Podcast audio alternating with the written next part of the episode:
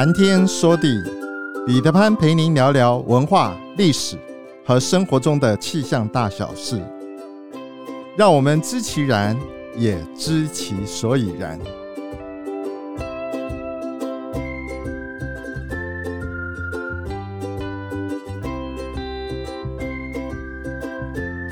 谈天说地，潘大刚空中与您相会。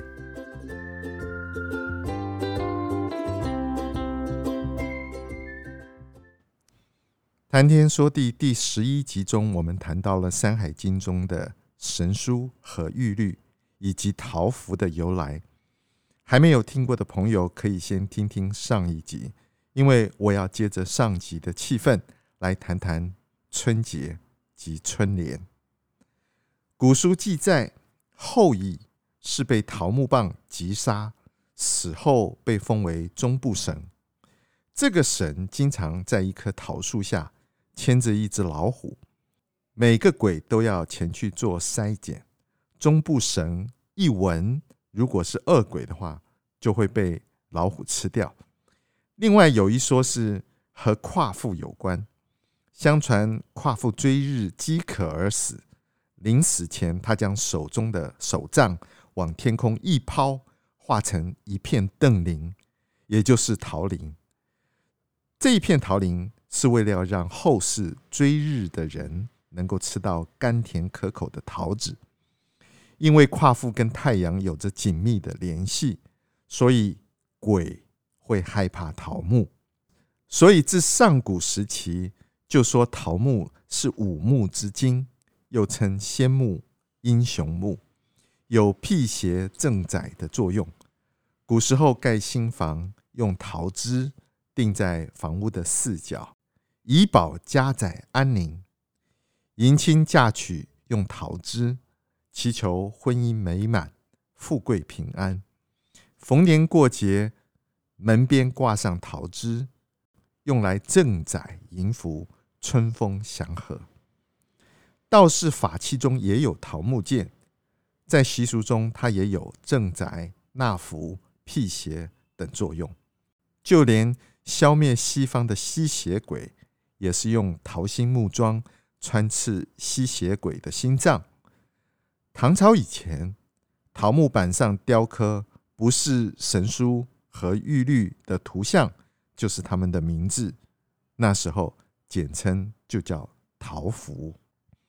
让我们穿越时空到西元九百六十四年，五代十国时期的除夕，后蜀国君孟昶突发奇想，他命令手下辛引训在桃木板上写了两句话，作为桃符挂在宅地的大门门框上。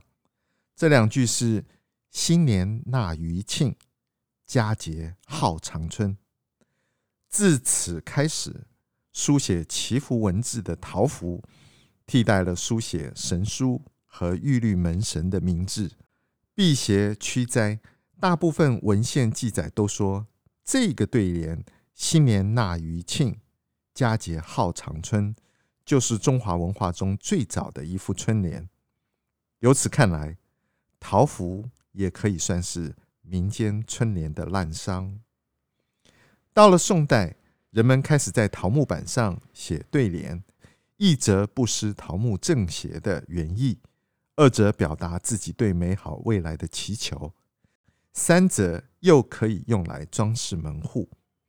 王安石在《元日》的这一首诗中描述到：“爆竹声中一岁除，春风送暖入屠苏。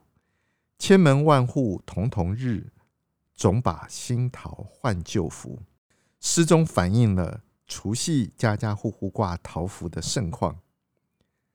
春联这一个词出现的时间考究是在明太祖朱元璋当上皇帝之后，因为他喜欢热闹排场，更喜欢大户人家每一年在除夕贴桃符，于是他想要推广一下。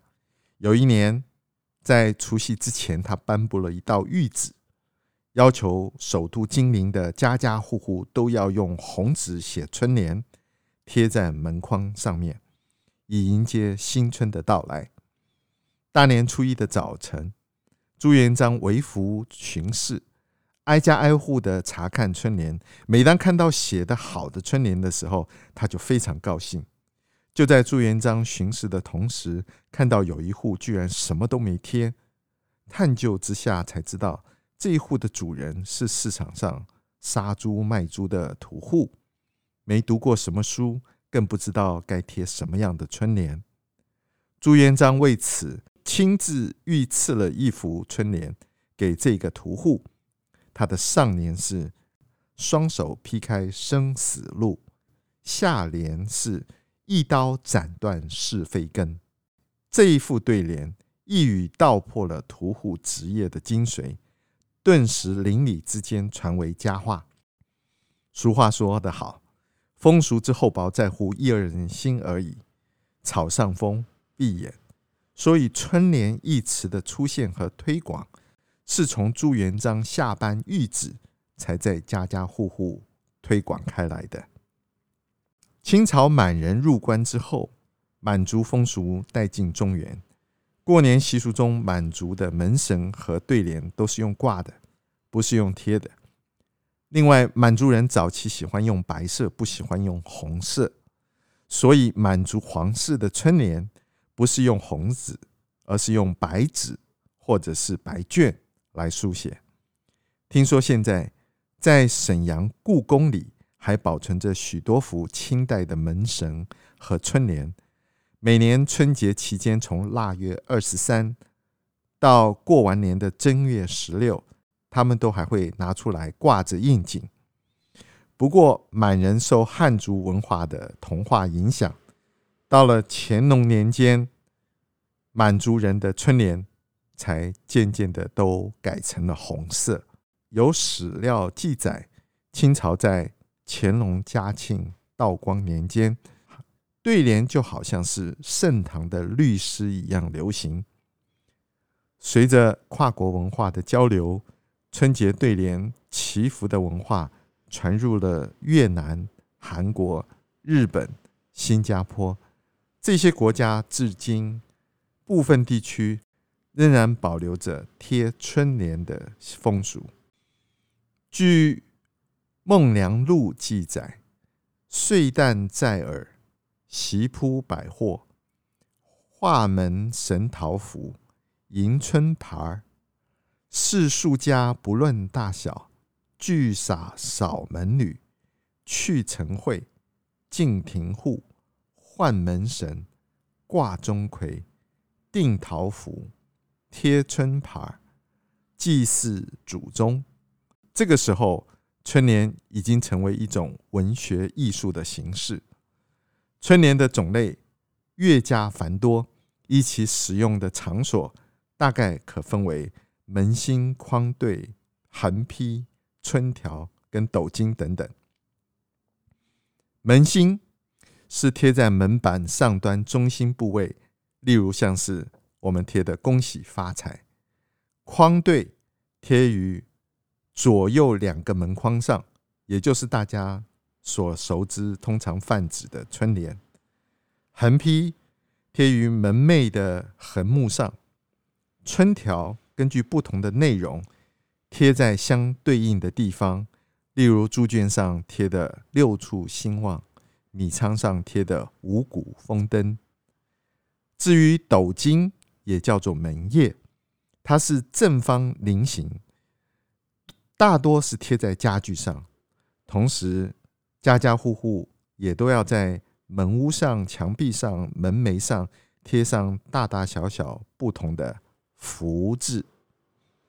春联借用了中国诗歌传统的文学形式，但是又不同于古代骈体文和诗歌，是一种特别特有的形式独立文体。它最显著的特征就是形式上成双成对。两联彼此相对应，内容上互相照应，紧密联系。而一副对联上联和下联必须结构完整和统一，语言要鲜明简练，上下联数字要相等，上下联词组要相同，词性要一致，上下联平仄要相调，仄起平收。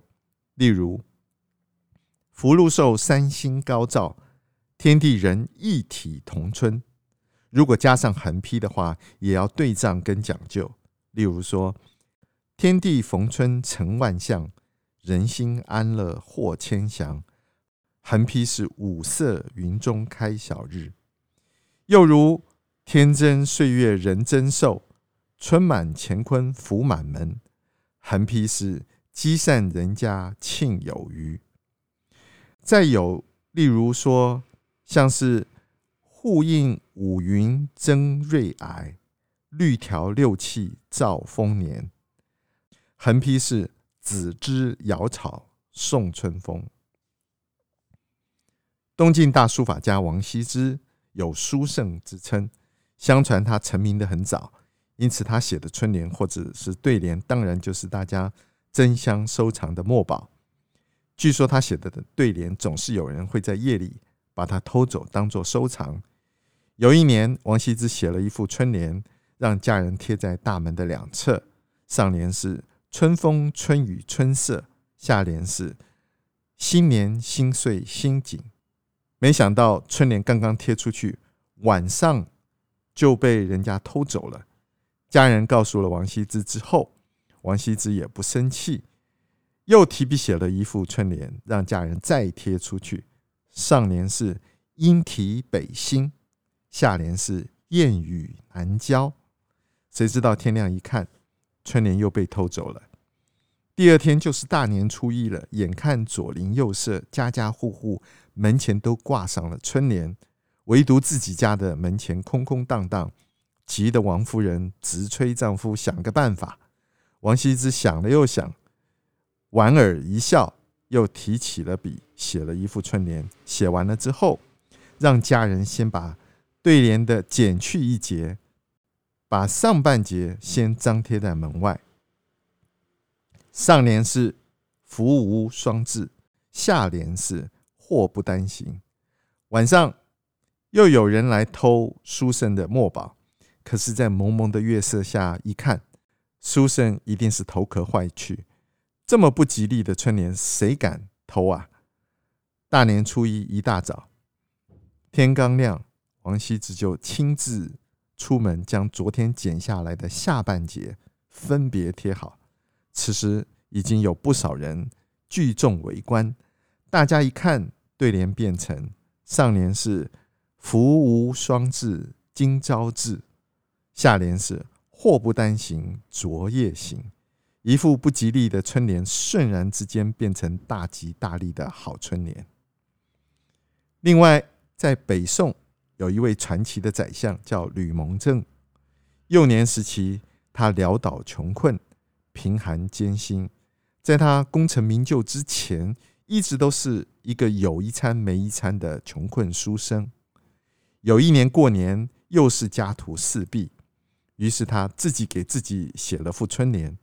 上联是二三四五，下联是六七八九，横批是南北。左右邻居看了都懵了，这个吕蒙正一定是饿昏了头，贴出来的春联是什么东西啊？有个朝中的要人不预期的路过，看到这副对联，直呼妙哉妙哉！此人心思细腻，又够内敛。为官必然不熟，你看得懂吕蒙正在说什么吗？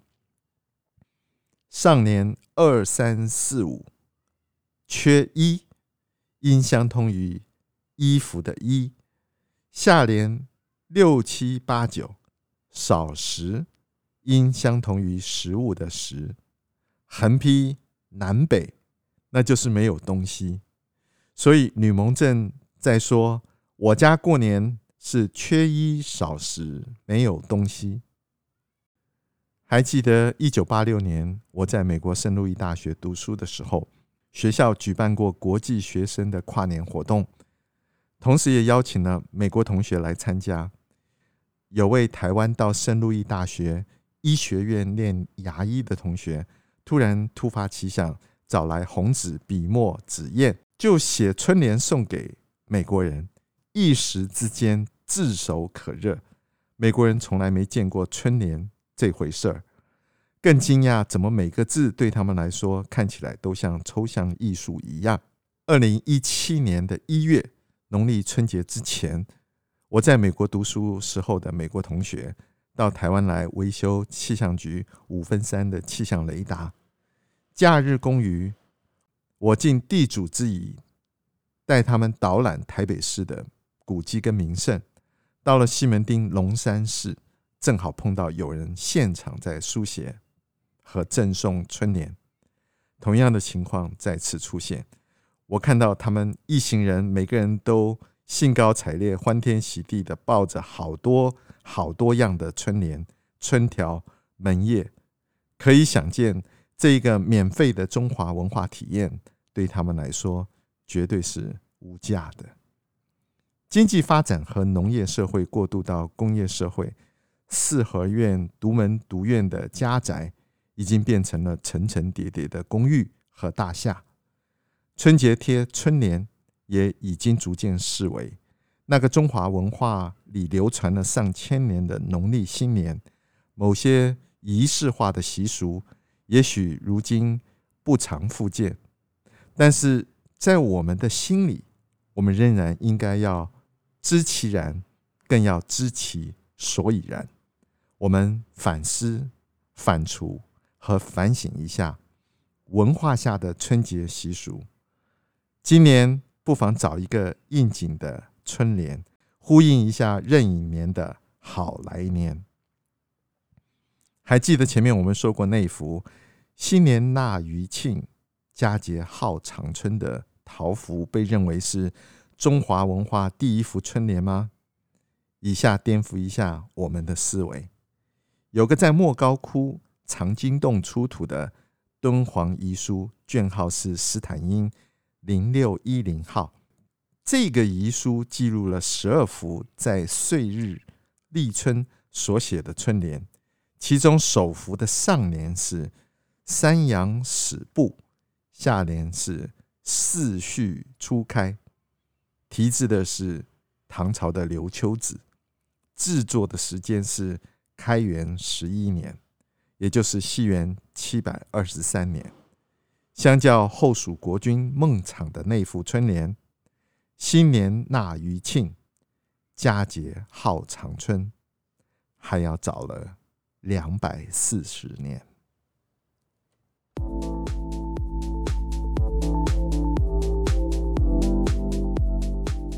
浩瀚苍穹，气象万千，月运而风，楚润而雨，见微知著。